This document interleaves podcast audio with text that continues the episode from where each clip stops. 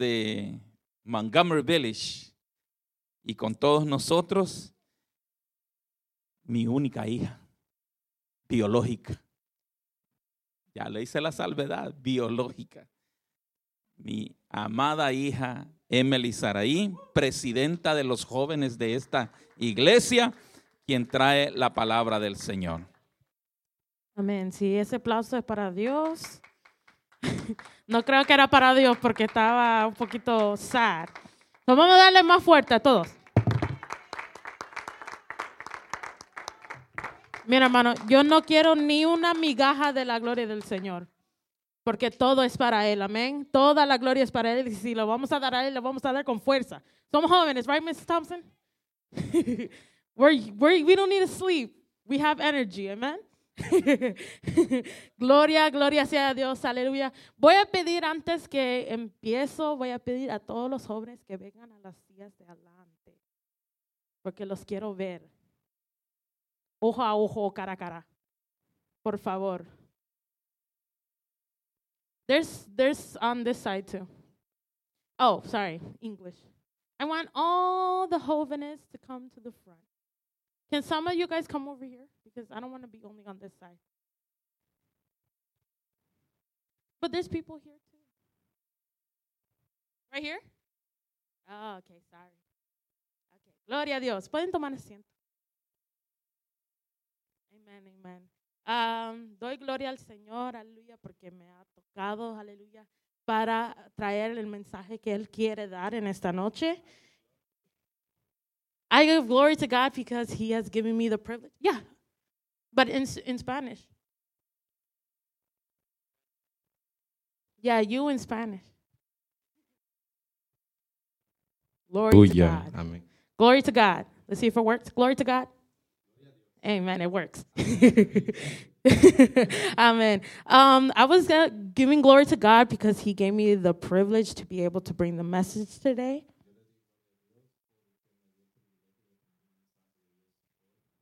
And even though it took ayuno y oración, took prayer, lots of prayer,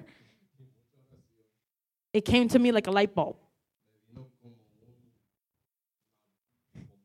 And I was like, God, please give me something, give me something. Because I don't want to give something that I want because I had I had two mensajes. I, I had two preachings that I was going to do, and God was like, no. So I was like, I was like, okay, tell me what you want. And he was, and he was like, okay, I'll give you what I want. And me and him, we talk like best friends. So, so if we talk, if I'm talking like that, it's because he's my best friend. Amen. Sorry, Alice. Amen. Um, I give glory to God because He gave me the best word, and I can't wait to give it to you guys too.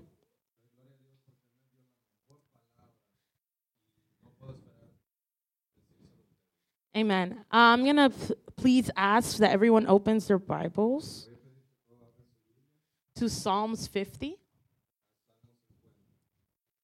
And I want you guys to pretend that we are in a courtroom.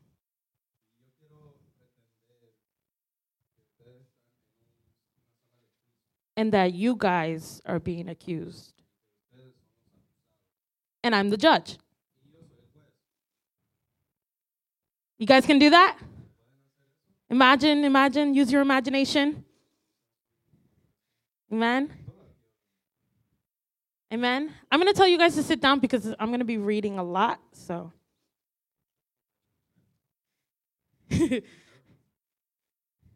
okay? So, we're going to read from verse 1. Christopher, here's my Bible if you want to use it. You got it? All right, everyone speaks English, right? You want Okay. Okay, practice, practice. Practice makes perfect. Amen. Amen. So we're going to start. I'm the judge. And let's imagine that we are in a courtroom and you guys are being accused. And I'm not saying I'm I'm this is what the evidence shows. You're guilty until proven innocent, right? Or is innocent until pro- proven guilty? Yeah. Inocentes. Amen, amen. So, the first verse is this is the Lord speaking. Bueno, this is Asaf speaking, but he's speaking for the Lord. Amen. So he says, The mighty one, God the Lord, speaks and summons the earth from the rising sun to where it sets.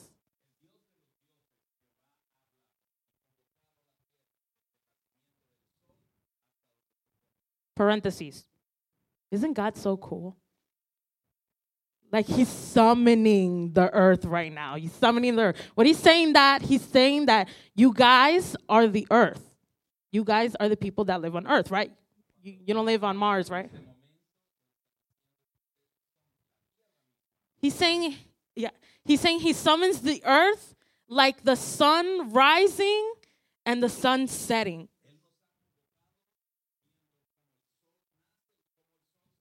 What a dramatic entrance. so, second verse. He says, From Zion, perfect in beauty, God shines forth.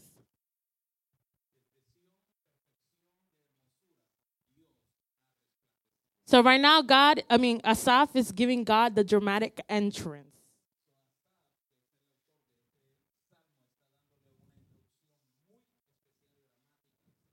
Because he is the judge. But let's pretend I'm the judge. I'm not God, guys. I'm just saying, okay? okay? All right, we got it. We got it. Okay. And here are my notes. I put, My God is an awesome God. I love that song. Okay, number three. Our God comes and will not be silent.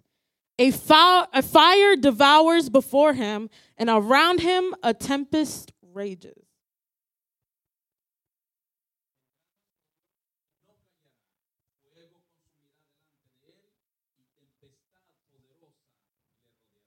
Everyone saw the, the fire that was in Hawaii, right? So that was very drastic and very, very sad. But if you can imagine that rage of fire in front of the Lord, devouring everything that's in front of him, but it doesn't touch him. It doesn't touch him. He will not be shaken. And around him, uh, emphasis around, a tempest. You guys know what a tempest is? A storm around him. You know those like animes where they're like they're like going and there's like oh my gosh there's fire water God is the the coolest anime ever. you can just imagine those like in those TV shows but 10,000 times better.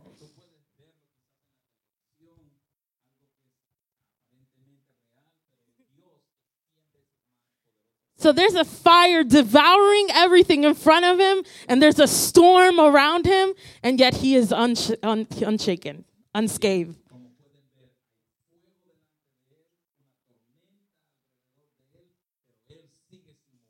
He's so cool. so this is the dramatic entrance that Asaph is giving to the Lord, the judge.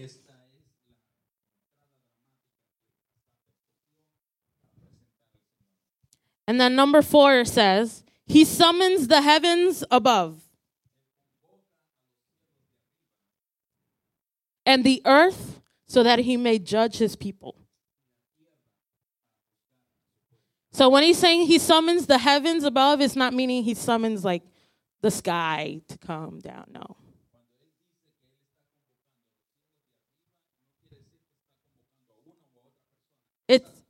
It's a metaphor saying like the angels that live in the heavens or the cherubines and all the species. Well, they're not species because they're they're a whole other thing, but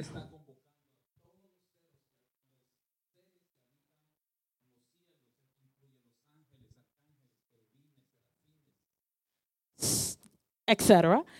So he's summoning them to be the jury.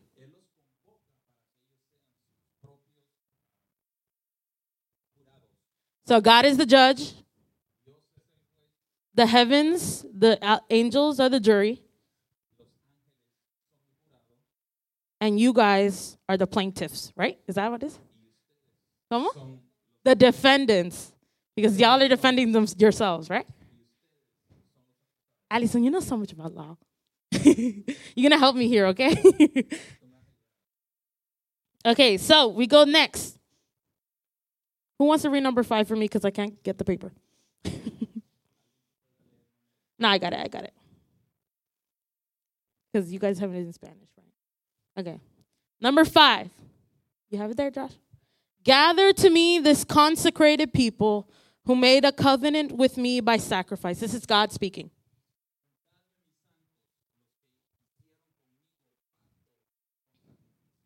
So he's calling you guys. You guys are Christians, right? Consecrated means that you're only holy to him and you're only basically you're his. He owns you. Yes, amen. Separados. So he's calling Abraham, Leslie, Allison, Eduardo, and every single other person on the earth. Deborah, Christopher, Dominique, Lena, Mana Thompson, everyone, not just the jóvenes. So he says, Gather to me this consecrated people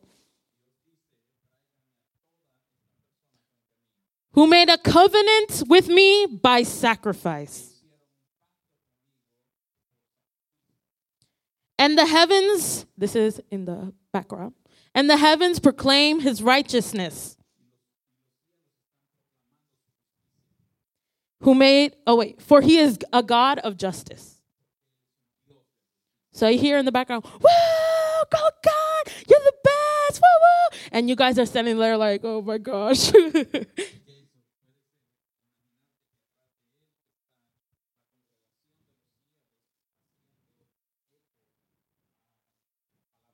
and God's like, "Okay, guys, okay, okay, you, you, okay, guys, I know, I know."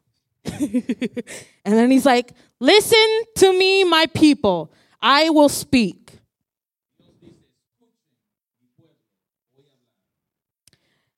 I will testify against you, Israel. I am God, your God.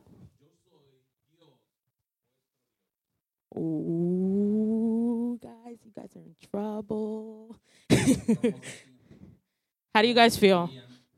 How do you guys feel right now? He's saying, Listen, you, my people, my consecrated people,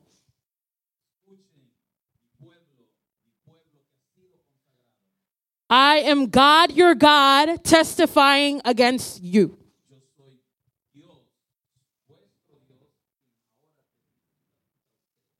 And in number eight, God says, I bring no charges against you concerning your sacrifices or concerning your burnt offerings, which are ever before me.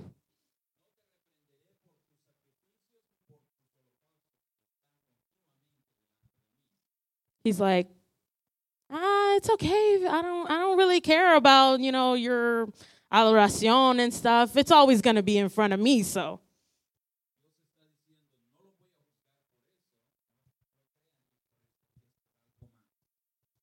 He's like, he knows that even he comes against you, you will still praise him no matter what.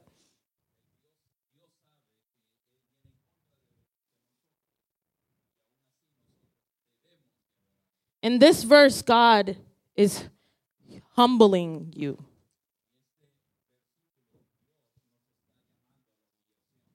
He is humbling you and he's going to testify against you. And just to add a little bit more, that's a little pinch more. Little He's like, I have no need of a bull from your stall or a goat from your pens.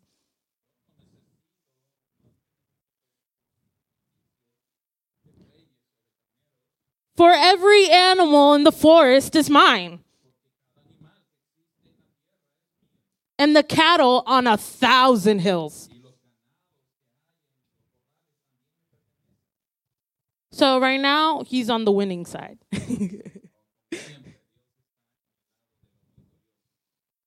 and he's letting you know that this is not a game. Verse 11 I know every bird in the mountains and the insects in the fields are mine. Can you can you believe that? A field. How many insects do you think are in a field? Just just think about that. Millions, billions of insects. Not only on the on on the on the ground, but also under the ground. Just to let you know that he's higher than you.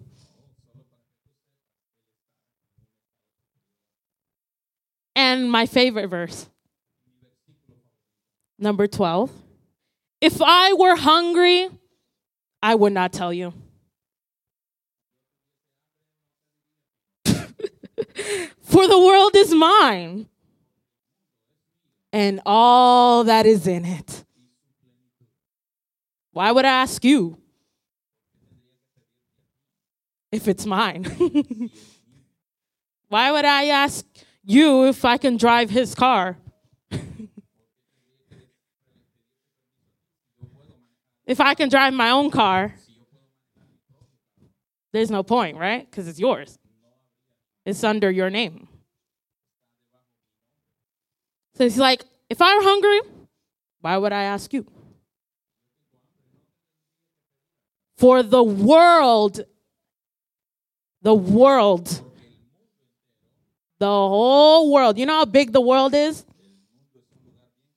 And that's that's not even including the Milky Way, the galaxies, and the universe, which is also his.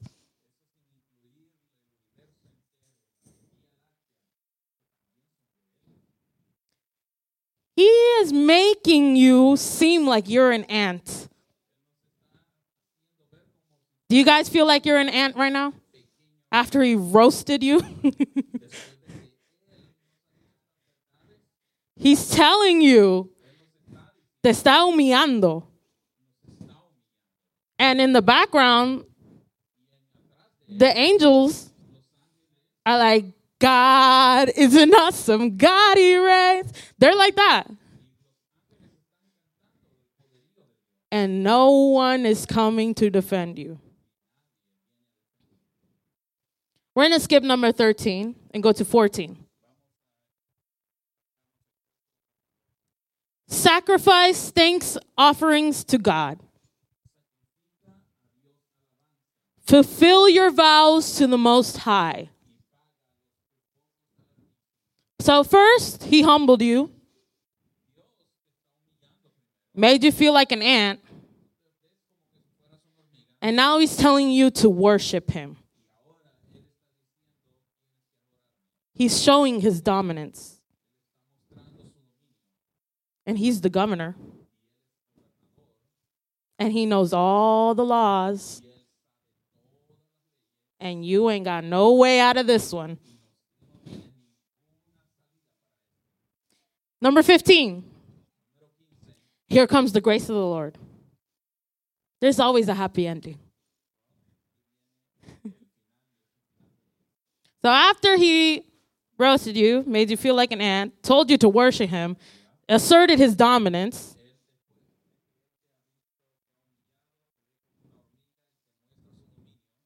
He comes and says, And call on me in the day of trouble. I will deliver you, and you will honor me.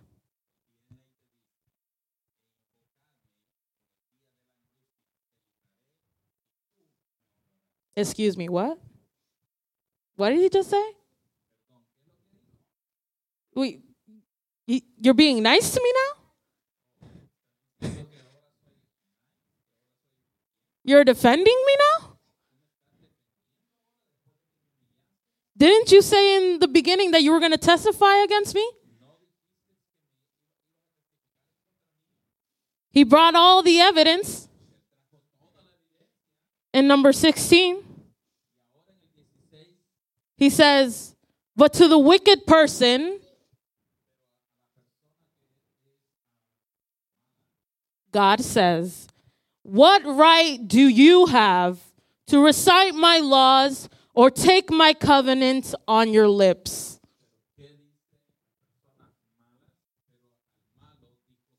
Here is no body, my body, my choice. Here, I don't have my right to, to plead the fifth.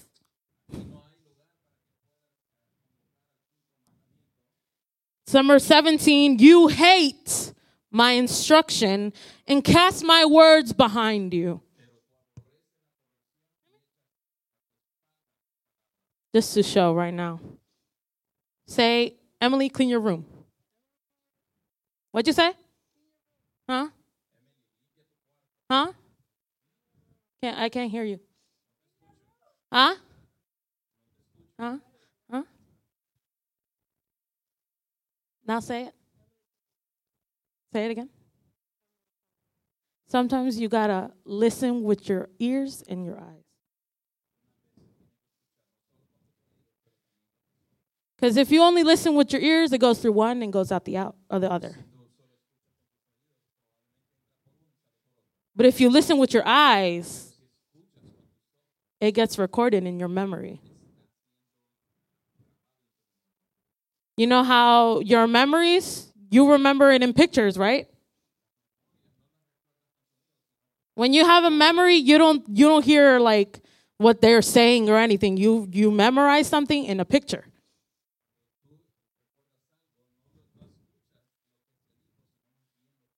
So when someone is talking to you, right, Miss Thompson? When someone is talking to you, you give your full and undivided attention.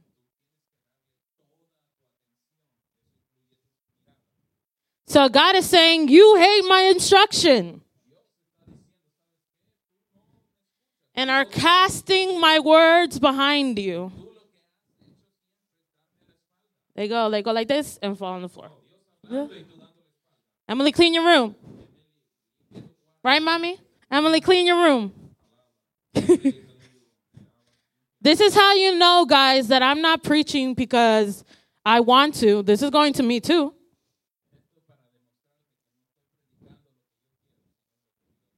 Yes, amen. So he's saying, You hate my instruction and cast my words behind you.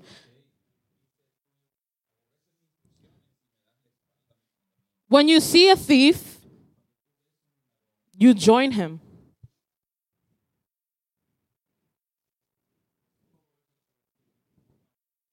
When you see a thief, you join with him. I'm not going to say it, but I should.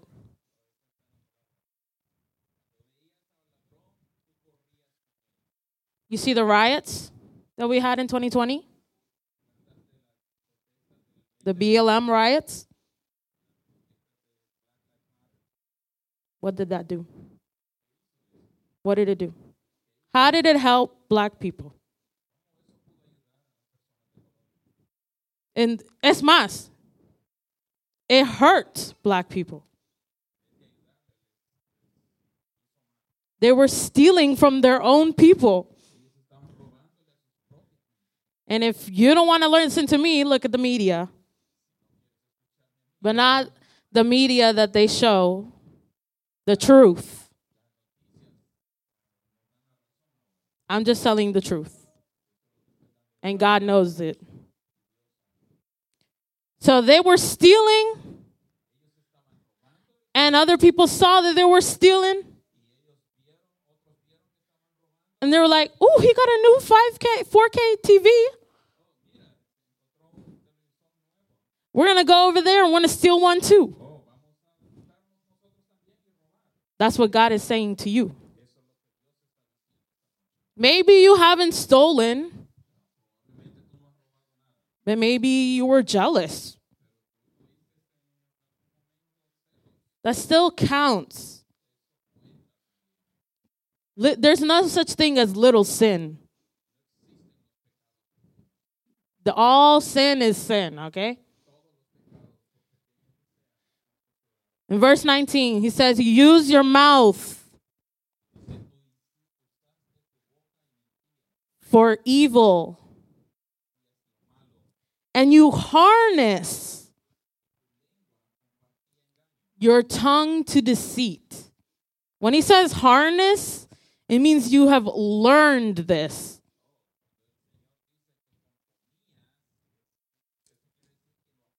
You have mastered this.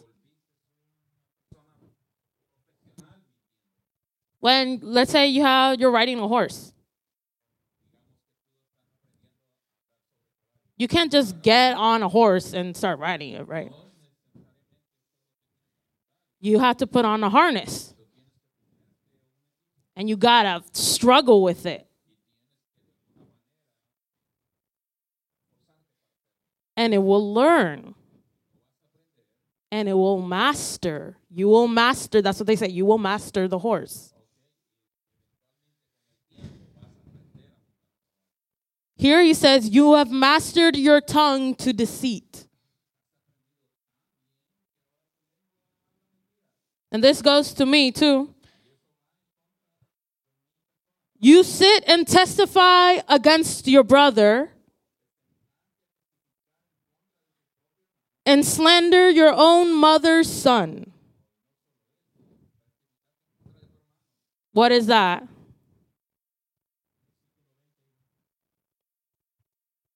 Number 20, Josh? There you go.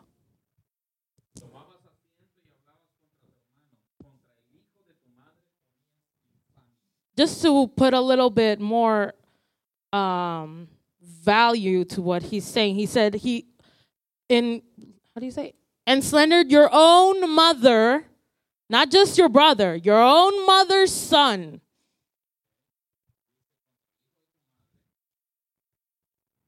Why does he say that there? Because when you're slandering your brother, you're slandering your mother.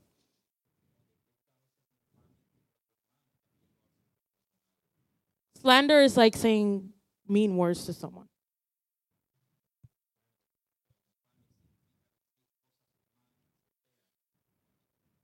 You know how, like in Japan, when a son does something bad, it brings dishonor not only to him, but to the whole family. Even though it was only him that did it. So this is why God is saying here, you slandered not you he doesn't say you slandered your brother. No, he doesn't say that. He says you slandered your own mother's son.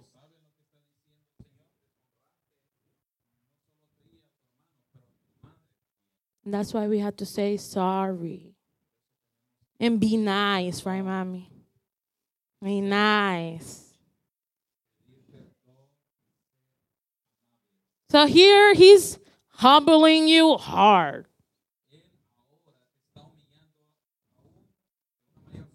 He gave you a slap here and a slap here and a slap here and a slap here in every single place. Yeah. He sees everything. And he has this pile, this mountain of evidence against you, and he's putting it right in front of you so you can see. And he's looking into your soul, right into your eyes, so that you can see and you can't say nothing. You can't say, "Oh, I, if, if you didn't record it, it didn't happen." No, no, no. We have it right here. We caught you in 4K.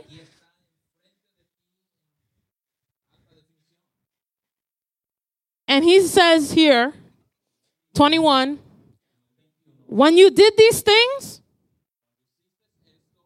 I kept silent. You know, guys, sometimes the best thing you can ever do is just to be quiet.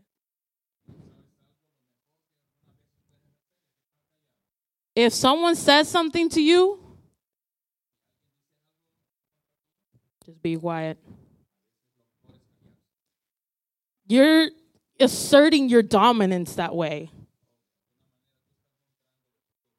You're saying, You don't faze me. Whatever you say, it doesn't matter. So it's better to be silent than to talk. Say with me, it's better to be silent. Everyone, it's better to be silent than to talk. Sometimes. okay, so he's saying all these things. When you did these things, I kept silent. I let yourself humiliate yourself. I didn't even have to do anything. You did it yourself. And you thought I was exactly like you. You thought that when I was quiet, I was okay with what you were doing because I didn't say anything. I didn't say no. And you were like, oh, if they didn't say nothing, then I can keep going, doing it, right? He said it's okay. He says, When you did these things, I kept silent and you thought I was exactly like you. But now I arraign you. Reprenderé, yes. And set my accusations before you. Consider this, you who forget God, or I will tear you to pieces. That's not mine. uh, consider this, you who forget God, or I will tear you to pieces with no one to rescue you. Wow. That's hard. That's hard. This is to all the people that say, that do motivational speeches and not preaches.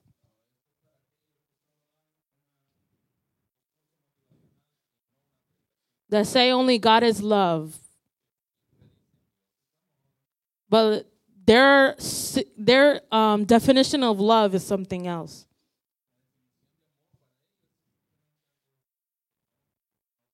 When you love someone, you don't want them to do bad things to themselves, right? So you let them know. You don't let you don't let them to keep doing that type of stuff. Because you love them. And sometimes you got to say it straightforward. Because if you say, well, if you want to,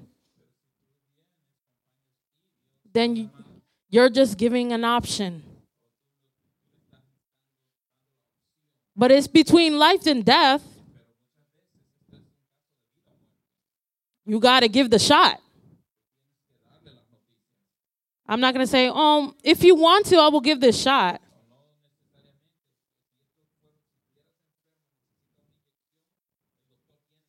No, I'm on the floor die, dying. I can't do nothing. You have to help me.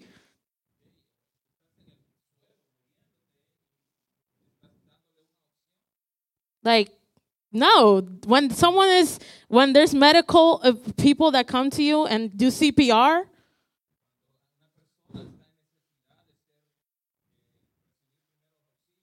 they when you take the CPR classes, they tell they tell you to ch- see if they are um, if they have signs that they're responding.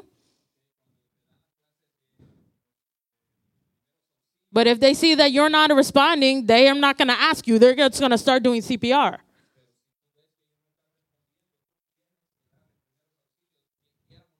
Because they want to save you, they love you. So God is saying, Consider this, you who forget God, or I will tear you to pieces with no one to rescue you.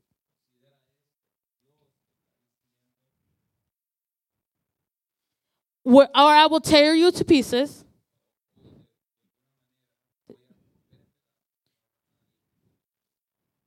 O sea, humíete o te humillo. humble, be humble, or I will, or be humbled. No, no, no. Be humble, be humble, or be humbled. Humíate o te humillo. And that's how you know that he really loves you. Because he's not going to tell you lies and let you keep doing what you're doing.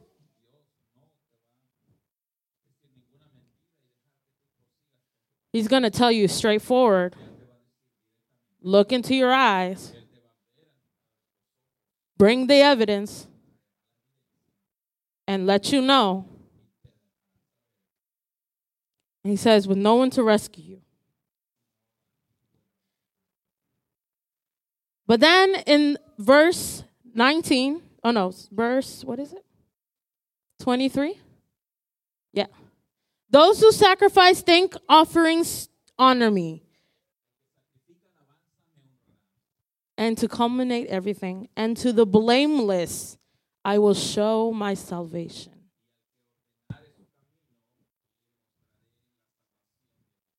So, first,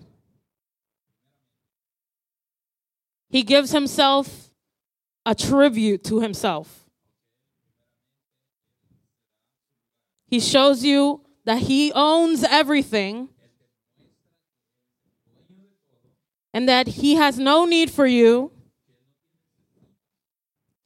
and that he humbled you. He shows you the evidence, evidence. And after all of that, he says you're innocent. Even though you're definitely guilty. But he says, And to the blameless I will show my salvation. Have you seen those videos where there's like a there's a judge and someone comes to the judge and they're like, I know I did this, but I know I, did, I know how what I what I'm in for, and I'm just asking mercy.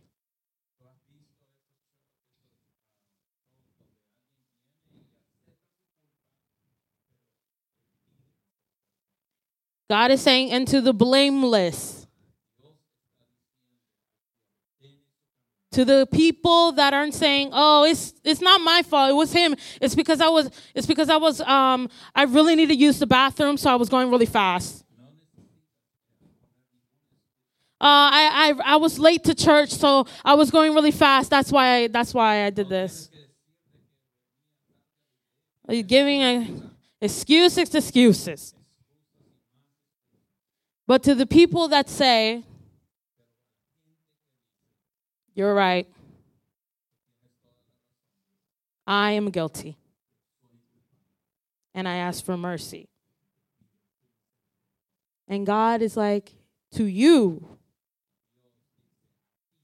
the blameless, I will show my salvation. Isn't that crazy? He you he knows you are guilty. And you know that you are guilty. And everyone knows that you are guilty. He got the evidence. He humiliated you. He dominated you in the court. And he comes and says, I will show you my salvation. That is the love of God. Not fake love. Oh, just keep doing what you're doing. Love is love, right? No. He's saying, you better get straightened up, or I will straighten you up because I love you. And I don't want to see you like that. So, God is saying to you right now, even if you feel that you are guilty,